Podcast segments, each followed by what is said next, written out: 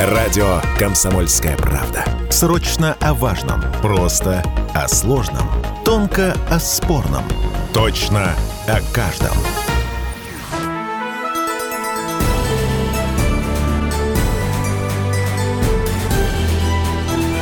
Народный адвокат.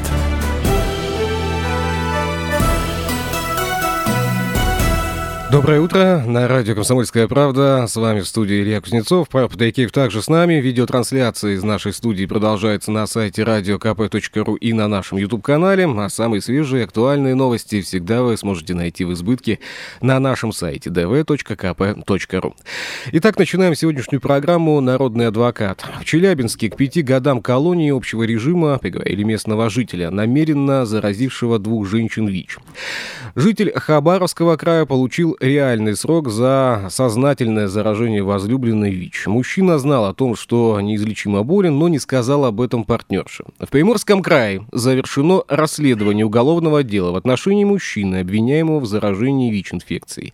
Он обвиняется в совершении преступления, предусмотренного а, частью 2 статьи 122 УК РФ «Заражение ВИЧ-инфекцией», то есть заражение другого лица лицом, знавшим о наличии у него этой болезни. ВИЧ-террористы намерены намеренно инфицируют партнера, скрывая правду о диагнозе. О сокрытии улик и информации о наказании за это сегодня побеседуем в студии радио «Комсомольская правда». С нами Алексей Геннадьевич Ананьев, адвокат, управляющий партнер адвокатского бюро «Опора». Алексей Геннадьевич, здравствуйте. Здравствуйте. Так, сейчас мы исправим ситуацию. И еще раз здравствуйте. И еще раз здравствуйте. Такие дела до суда доходят редко. Часто следователи прямо говорят жертвам, а, предоставьте видео интимной связи. Тогда начнем проверку, мол. Что может э, служить доказательством в таких случаях?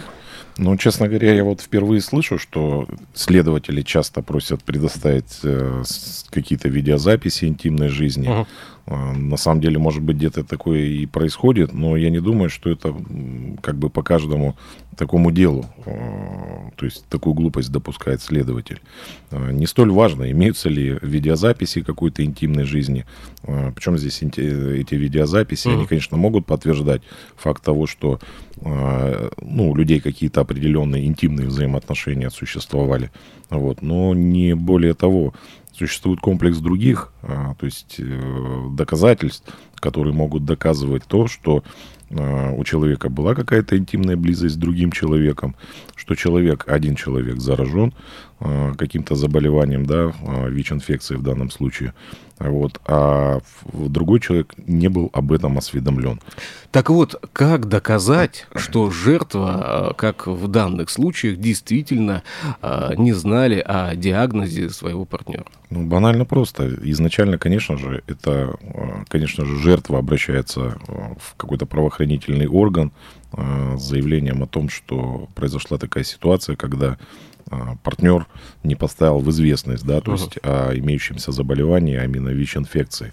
Вот и описывает уже ну, дальнейшие какие-то обстоятельства, что в виде последствий, да, что это повлекло.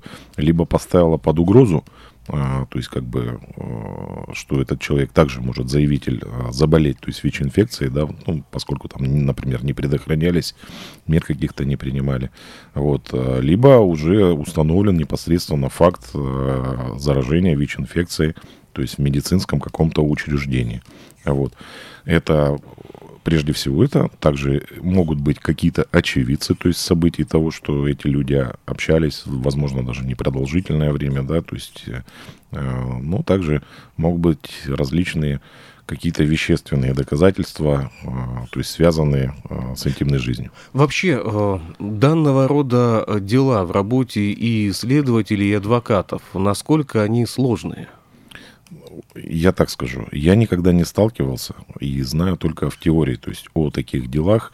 А, почему? А, потому что я думаю, подобных ситуаций, вот а именно когда э, ставится под угрозу, да, то есть э, здоровье другого человека, человеком, который не сообщил, да, то есть э, своему партнеру о том, что он ВИЧ-инфицирован. Такие случаи достаточно часто случаются, но, как правило, люди прежде всего бегут не в правоохранительные органы, а бегут в медицинские учреждения для того, чтобы ну, каким-то образом понять, то есть получили ли они заболевание или нет. А если жертва или, предположим, э, некий медработник расскажет третьим лицам о том, что человек из их окружения болен, э, ВИЧ, это уже будет распространение личной информации? Ну да, здесь э, будет распространение информации, это нарушение врачебной тайны. Вот, и по сути это вмешательство э, в частную жизнь, которая охраняется Конституцией Российской Федерации. Существует статья 137 Уголовного кодекса Российской Федерации, которая так одноименно и называется как нарушение неприкосновенности частной жизни. Э, поэтому э, в данном случае действия врача будут подпадать аж под часть вторую, то есть более квалифицированную, поскольку он использует свои служебные полномочия. И ответственность там очень много разных видов ответственности, э, э, включая даже лишение права занимать, то есть как бы должность врача, то есть и выполнять свою, свою работу. Но здесь же можно встать и на другую сторону и сказать, что э, врач, да, он ну, ну, вроде как благое дело делает, да, уведомил кого-то о чем-то. Не из каких-то ведь, там, не знаю, злых побуждений, недобрых. Ну, уведомил. Э, извините меня, это врачебная тайна. Вот существуют разные виды тайн. Там, государственная тайна, врачебная тайна, адвокатская тайна. И а, если эта тайна а, нарушает, ну, банковская тайна, опять же, нарушается, несмотря на, на в связи с чем это связано, без разницы. То есть какими бы благими целями кто-то не руководствовался, все равно это всегда влечет негативные последствия. Существуют другие способы для того, чтобы а, не нарушая, то есть э, тайну, да, которую uh-huh. обладаешь и которую ты должен соблюдать в силу своего статуса, своего положения, там должностного и так далее. Вот э, можно сделать какие-то другие вещи, какие-то другие поступки для того, чтобы обезо... ну, обезопасить окружение. И вот здесь мы подходим к, наверное, основной теме нашего сегодняшнего диалога в студии. Не соврать и не сказать правду. Вот с правовой точки зрения это одно и то же? Не соврать и не, и не сказать правду. А, с правовой точки зрения а, это а, и одно и то же, и не одно и то же. То есть сложно? Ну да, потому что каждый случай индивидуален. Вот. Дело в том, что существует у нас уголовная ответственность за отказ от дачи показаний и задачу заведомо ложных показаний. Вот. Что такое отказ от дачи показаний? Давайте, да, разбираться. Ну, это когда человек вообще просто при, в установленном законом порядке был вызван на допрос, и это, как правило, касается свидетелей у нас, а, ну, потерпевших свидетелей. И когда следователь желает выяснить по уголовному делу а, обстоятельства, которые известны этому человеку, то есть именно а, о преступлении, которое расследуется, и человек просто говорит, я не буду давать показаний, то есть он отказывается давать показания, вот, то э, за это человек может понести уголовную ответственность, за исключением ряда случаев, которые описаны там в примечаниях соответственных и э, закреплены в Конституции Российской Федерации. А это положение о том, что никто не обязан свидетельствовать против самого себя, своего супруга, супруги и близких родственников. То есть в таком случае уголовная ответственность не наступает. Вот. И э, ну, по сути, здесь вот.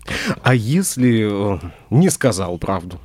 Не сказал правду, то ну, есть, тот, то есть тот соврал. Же, ну, тот же самый, да почему? Э, человек но, сказал, я не знаю. Ну, давайте так, наверное, это понятие идентичное, что если ты не сказал правду, э, значит, ты что-то говорил.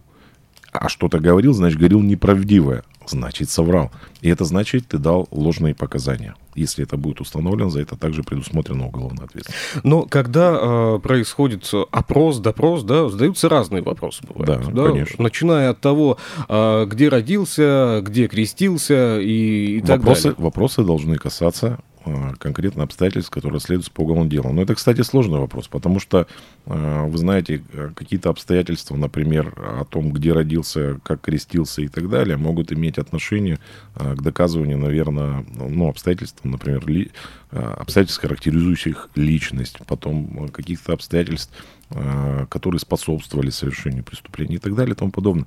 Поэтому здесь такая тоненькая грань, и человеку определиться самому, э, что можно сказать, а от чего можно отказаться, я думаю, очень сложно. И здесь необходимо, наверное, э, так акцент сделать на том, что часто в фильмах нам показывают, да, вот есть человек, которого опрашивают или допрашивают, да, да. и рядом с ним находится адвокат, да. который какой-то, какой-то момент говорит, что мой доверитель на этот вопрос отвечать не будет, потому что этот вопрос не имеет отношения к делу. Но, ну, так но... это в практике происходит? В практике, ну, в практике по-разному происходит. Э, вообще э, защитник вправе давать консультации гражданину. И в данном случае, э, как бы по закону, адвокат не может сказать по нашему законодательству следователю, что на этот вопрос свидетель, мой доверитель отвечать не будет. А, это не предусмотрено. Такие ага. действия, они, ну, по сути... Не... То есть это только там, вот э, это где-то там, там за границей? Это где-то там, да, в каких-то странах существует. В данном случае адвокат, э, либо защитник, да, адвокат, вправе дать краткую консультацию э, в ходе такого допроса и предупредить человека, что на этот вопрос вы можете не отвечать, а человек уже сам принимает решение.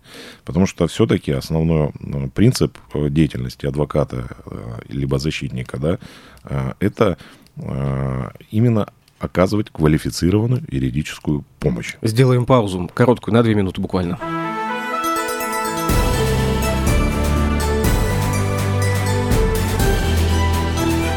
Народный адвокат.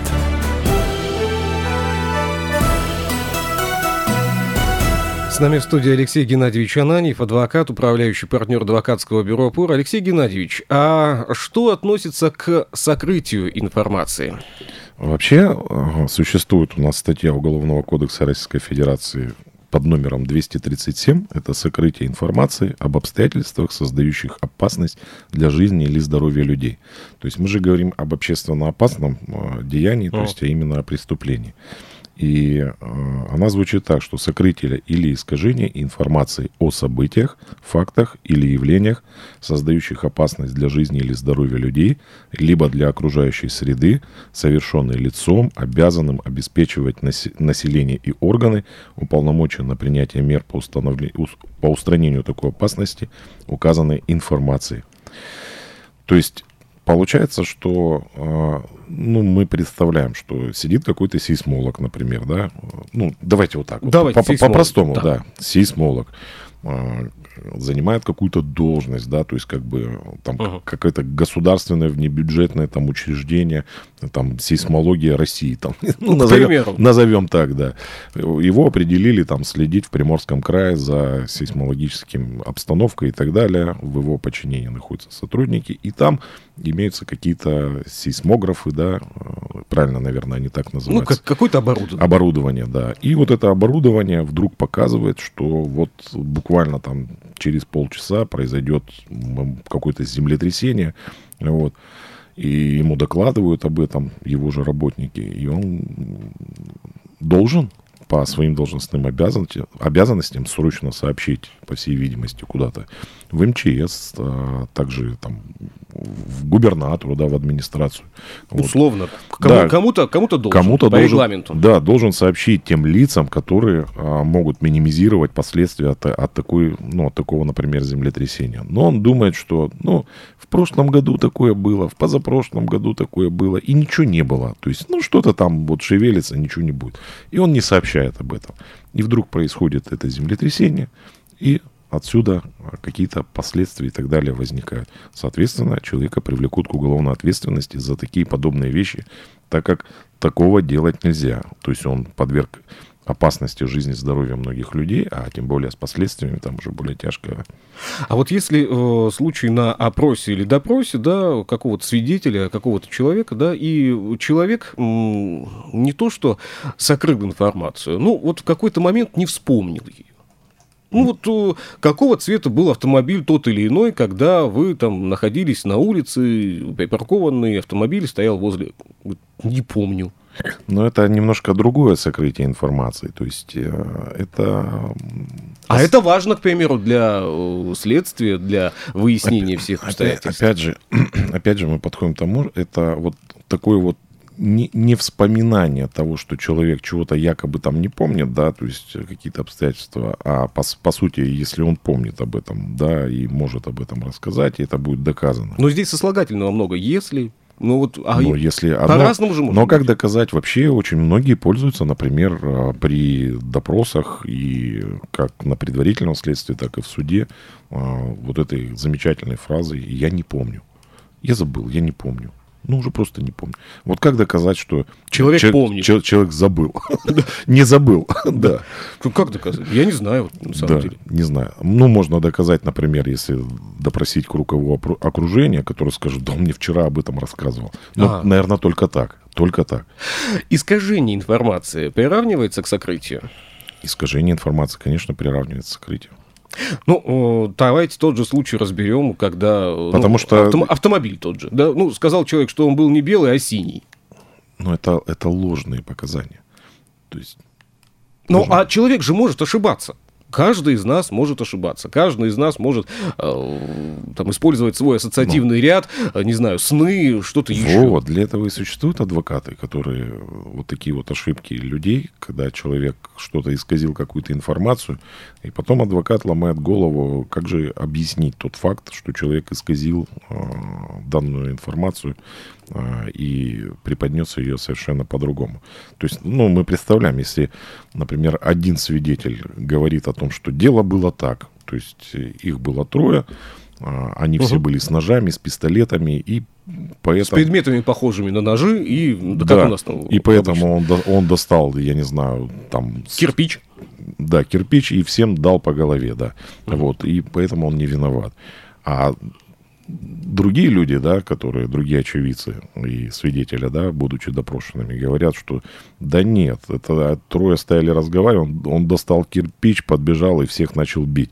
То есть никаких оружия не было. То есть исказил информацию. Исказил ну, да. информацию, то есть этот свидетель. Что с ним делать? То есть он дал ложные показания. Вот. Поэтому говорить потом о том, что я, может быть, а, как сказать, ошибся, я подумал, что там у них оружие и так далее, ну, это такая, как бы, такая история. Как называется сокрытие или искажение информации? Сокрытие или искажение информации? Да. Ну, в данном контексте, который вы говорите именно про допросы, это отказ от дачи показаний, вот это сокрытие информации, и э, дача заведомо ложных показаний. А вот э, возвращаясь к случаям э, того самого заражения ВИЧ-инфекцией, да, уже там журналисты наши окрестили это все ВИЧ-террористы и так далее. Угу. Здесь ведь тоже, получается, существует сокрытие информации. Да. От людей. И да. это тоже э, влечет за собой э, опасности для здоровья и для окружающих. Да, там, э, кстати, это 122 статья Уголовного кодекса Российской Федерации заражение ВИЧ-инфекцией. И вот часть первой этой статьи, она прям вот начинается, то есть там потому что несколько частей, она звучит как заведомое поставление другого лица в опасность заражения ВИЧ-инфекцией.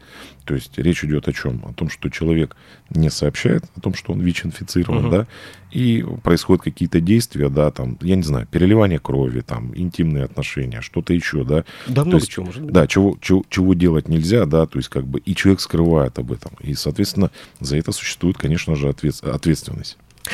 Информация, которая относится к рассматриваемому делу, является уликой по этому делу? Не понял? Информация, которая рассматривается по какому-то делу. Вот есть да. информация. Это информация улика по делу? Нет, у нас, во-первых, нету такого слова улика. А, ну да, мы да. За, это все Доказать, он, давайте так, у нас все это называется доказательство. Вот. И сама по себе информация по делу, да, она должна иметь э, какой-то вид в форме, например, если человек обладает этой информацией, да, какое-то вот конкретное лицо, мы не, мы, потому что информация может быть и на носителях, то есть на электронных каких-то, uh-huh. я не знаю, даже печатных носителях, да, то, то есть напечатанные, вот, либо написанные от руки. Если речь идет о том, что человек обладает какой-то информацией, которая важна по делу, то он должен быть допрошен следователем. И должен быть составлен протокол допроса свидетеля, там, подозреваемого, обвиняемого, потерпевшего. Там разные виды да, протоколов. И как раз-таки законодатель э, устанавливает перечень, перечень доказательств, как вы говорите, улик, да, то есть uh-huh. по делу это, э, к которым и относятся как протокол допроса свидетеля, как таковой, да, то есть вот протокол, так и показания свидетеля, потому что показания могут быть даны, например, не только на стадии предварительного следствия, но еще и в суде, например, в зале судебного заседания, при ведении судебного следствия. Вот поэтому информация приобретает такой. Если говорить о информации, которая имеется на носителях, то есть электронный носитель, печатный, рукописный, э, какой угодно, да, то есть э, там какая-то информация держится, то производится изъятие этого носителя. Например, в ходе осмотра места происшествия изымаются какие-то там, я не знаю, жесткие диски, да, там рукописные тексты. В ходе обыска может быть изъят. А в ходе выемки могут быть изъяты такие носители. И, соответственно, протоколы обыска, выемки, осмотра места происшествия и далее, например, протокол осмотра уже изъятого это все является доказательствами по уголовному делу, потому что они содержат информацию, что находится на этих дисках, где они были взяты, эти диски, да, то есть как бы какие выводы из этого можно сделать. А если э, звучит формулировка, э, что э, человек э, скрывает э, улики или доказательную базу, ну, к примеру, да. те самые носители взял человек и куда-то спрятал. Да, есть такое. А, такое бывает как мы читаем вот из различных пресс-релизов, из новостей. Вот скрыл, говорит, у меня ничего нет, вот ищите, смотрите и так далее. И вот э, следственные правоохранительные органы ничего не нашли, но они точно знают, что а это должно быть. А следственные органы всегда точно знают, что у этого человека что-то есть, да. Ну, то есть, и, и, хотя у него ничего нету. вот. Но, конечно, не всегда это так шучу. А, вообще существует также уголовная ответственность за укрывательство преступлений. Там две части в этой статье. Одна, э, и, и там очень важно, да, то есть э, есть нюансы, за что можно понести ответственность. Ответственность можно понести за заранее необещанное укрывательство тяжких преступлений, совершенных в отношении несовершеннолетних, не достигших 14-летнего возраста. Сложно в понимании.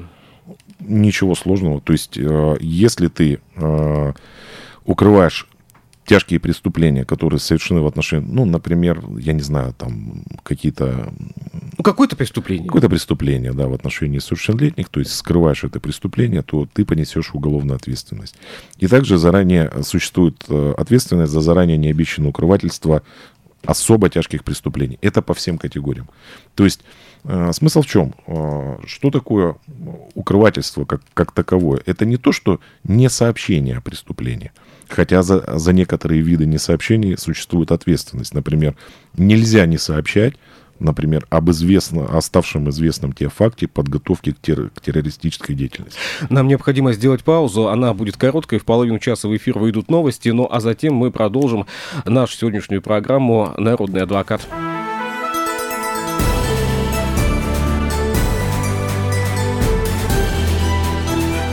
Народный адвокат.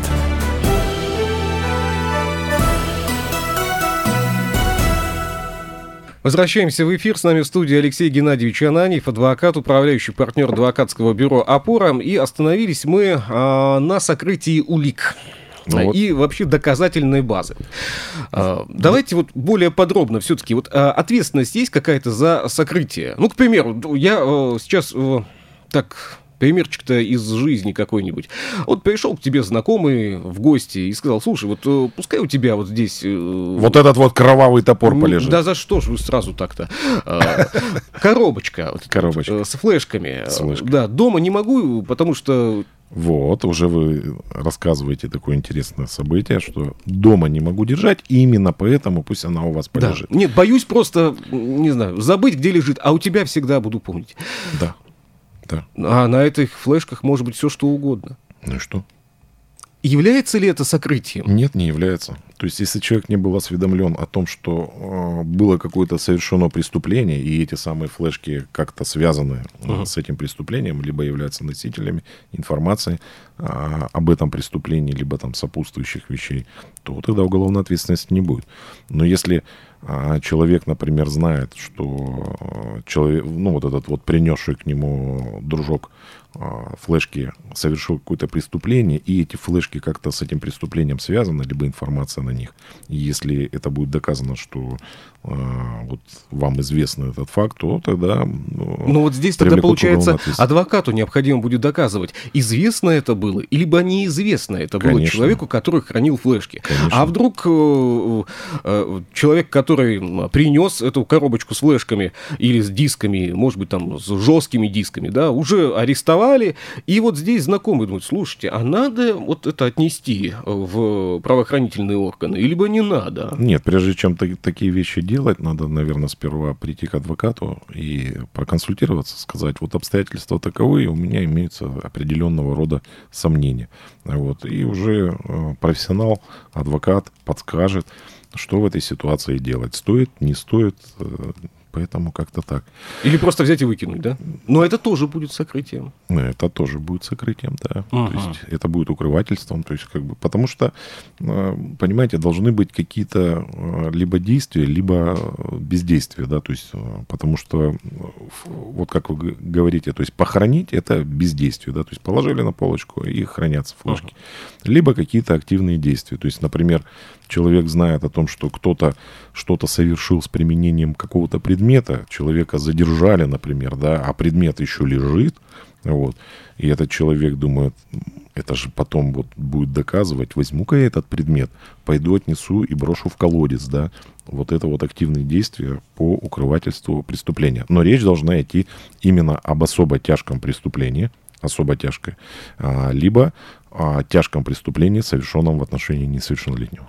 Какая ответственность за это предусмотрена? За как раз-таки э, сокрытие, э, за действие, либо э, бездействие того или иного лица, который там, скрывает что-то?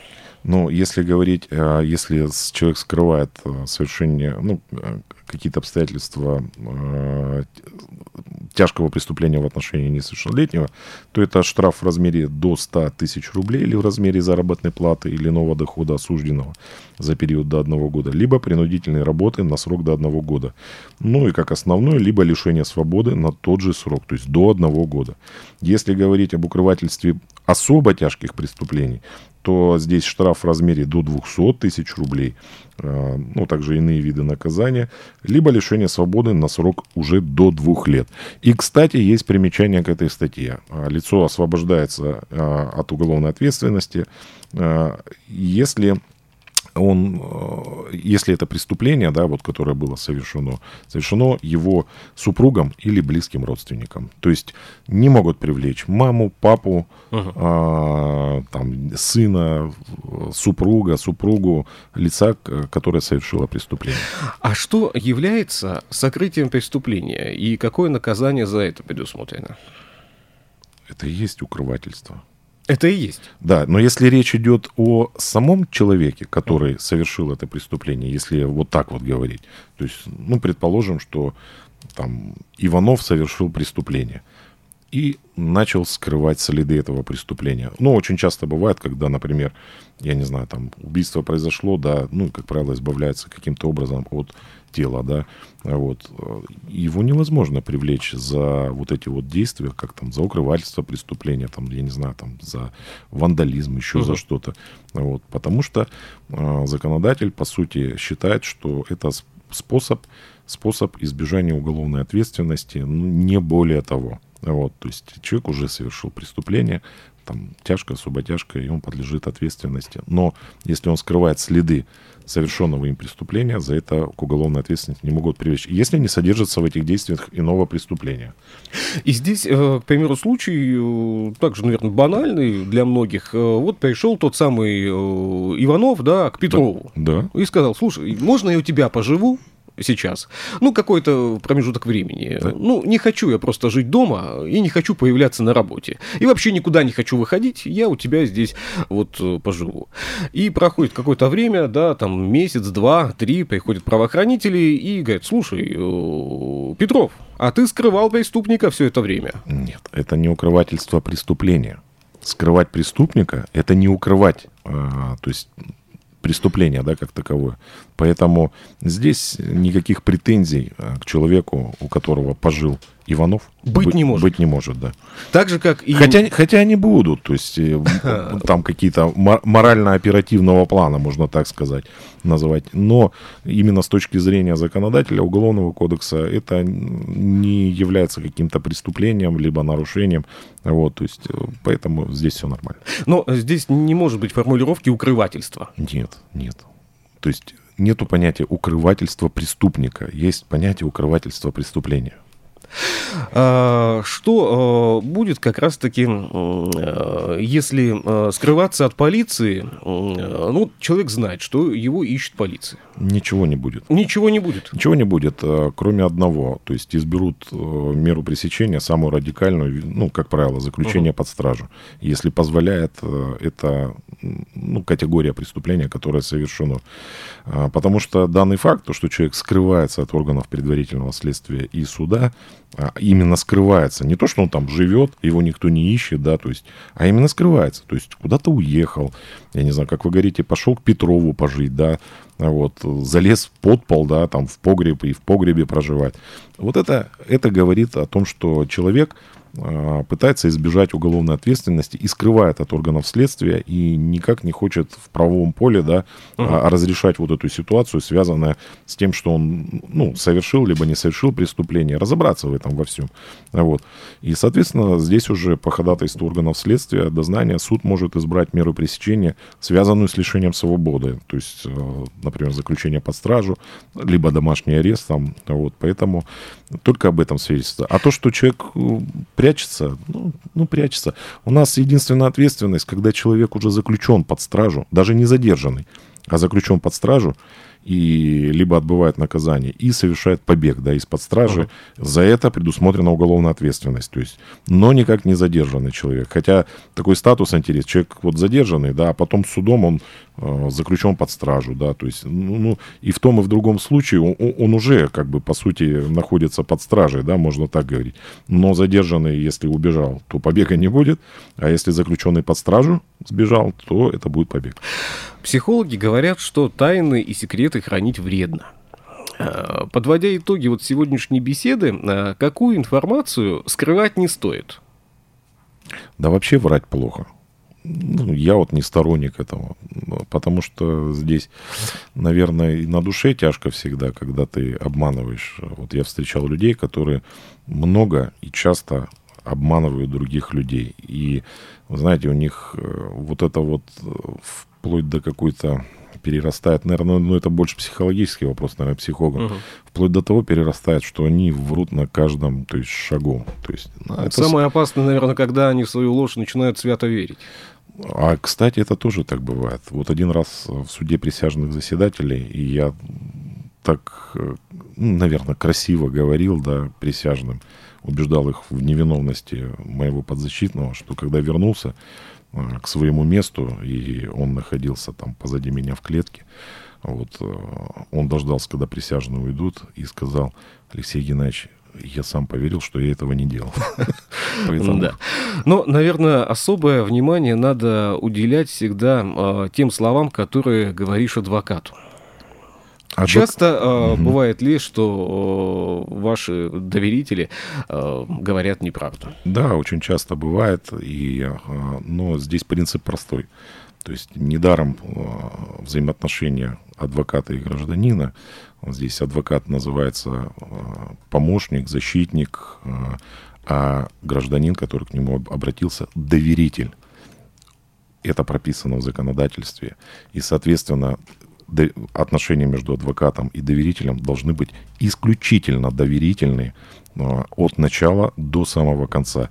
И прежде, и прежде всего, а, начиная беседу, всегда, как врачи, адвокаты говорят только правду, за эти стены ничего не выйдет, от меня никто ничего не узнает о том, что у вас... Вы рассказываете. Да, но вы должны рассказать все, и мы уже выстроим то есть, вашу позицию, то есть я вам пом- постараюсь помочь. Алексей Геннадьевич Ананьев, адвокат, управляющий партнер адвокатского бюро «Опора», был с нами в студии. Алексей Геннадьевич, с наступающим Новым годом! И вас всех, Услышимся... и, и наших дорогих радиослушателей. Услышимся уже в следующем году. Народный адвокат.